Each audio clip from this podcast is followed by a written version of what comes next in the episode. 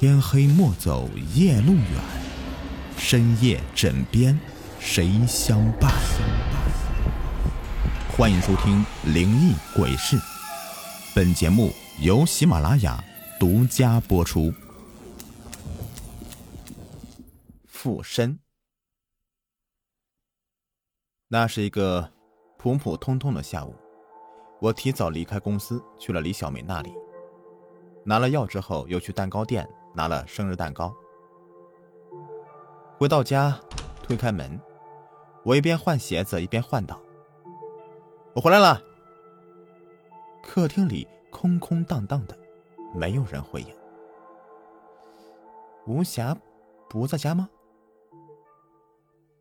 吴霞是我妻子，一个普通的家庭主妇。平日里，她就是在家做做家务，或者是看看电视。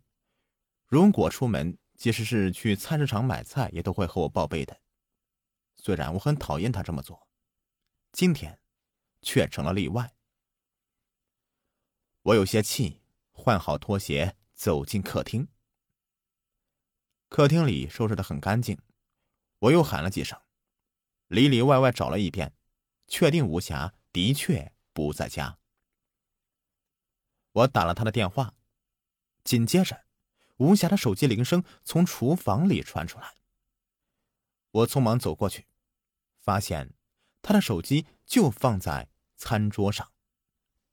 餐桌上已经摆好了饭菜，饭菜是热的，锅里是熬好的粥，说明他应该是刚出门不久。或许他是突然发现少了什么调料，去楼下超市了；也或许他是被哪个邻居邀请，暂时过去做客了。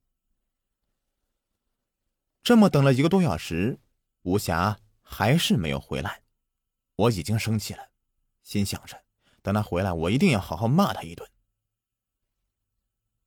我洗了个澡，简单吃了点，就躺在沙发上看电视，一边看一边等吴霞回来。七点，八点，九点，我逐渐困意来袭，睡着了。不知过了多久，我被一阵寒意惊醒，猛然睁开眼，电视里在播着午夜新闻。我抬眼看看时间，此时已是凌晨三点，吴霞竟然还没有回家。直觉告诉我，他很可能出事了。我第一时间给李小梅打了电话，她应该睡得正香，被我突然叫醒，显得很不开心。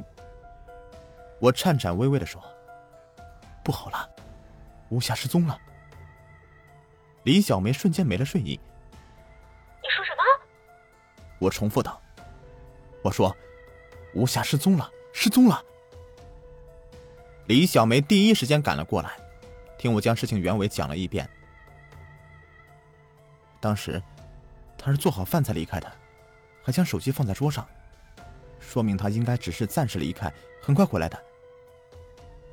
话是没错，但是他却一去不复返。李小梅问：“他有没有朋友或者闺蜜？”我摇摇头说：“他性格很内向。”没什么朋友，最多就是和楼里的邻居们聊聊天。李小梅看了看吴霞的手机，唯一存储的号码就是我的，通话记录也都是和我一个人的，至于信息全都是垃圾信息。一直等到天亮，我才去敲了邻居的门。邻居张太太说，昨天没有看到吴霞，我又问了公寓管理员，他也说没有注意。我调取了公寓的监控，并没有找到吴霞离开的影像。我看了，不禁冷汗涔涔，低声对李小梅说：“她不可能凭空消失了吧？”李小梅也是一脸煞白。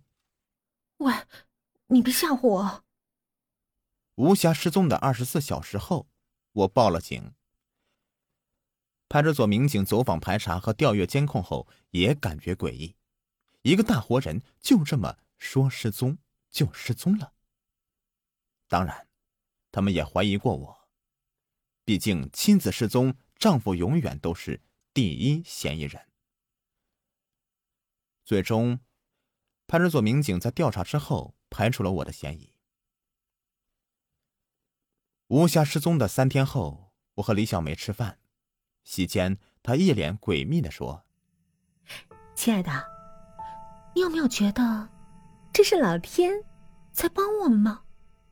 我缓缓抬头，她继续说：“如果吴霞真的失踪了，我们可以不用继续给他下药了。”一切都变得简单了，不是吗？我没说话，心中却和李小梅想的一样。没错，如果吴霞就此消失，的确省了很多麻烦，我和李小梅也就能永远在一起了。和李小梅在一起，那不就是我一直想要的吗？其实，如果吴霞没有失踪，半年以后，她的精神……也会出现问题，那一切都是我的计划。吴霞是我的结发妻子，我们结婚十年了。十年前我们相亲认识，在家人的极力的撮合下结了婚。吴霞来自农村，老实善良，很听话，也很会照顾人，但始终不得我欢心。虽然我们没有孩子，但也是相敬如宾。不知道从什么时候开始，我对他产生了厌恶。他越是照顾我，我对于他的厌恶越浓重。有时候，只是简单的看一眼，我就发自内心的讨厌。我讨厌他的外貌，讨厌他说话，讨厌他做的饭，讨厌他的一举一动，讨厌他的一切。我想过和他离婚，但他对我很好，我一直不愿意开口。直至我遇到了李小梅，一个妖娆美丽的女人。我想要和她在一起，要和她结婚，但在此之前，我必须和吴霞离婚。李小梅听了，竟然不同意。她说：“如果离婚，我辛苦打拼十年的产业就要分一半给她。”说真的，我也不舍得。我看看李小梅，她笑了。其实。我们可以让他慢慢变傻。李小梅是医院内科护士，能接触到镇定药物。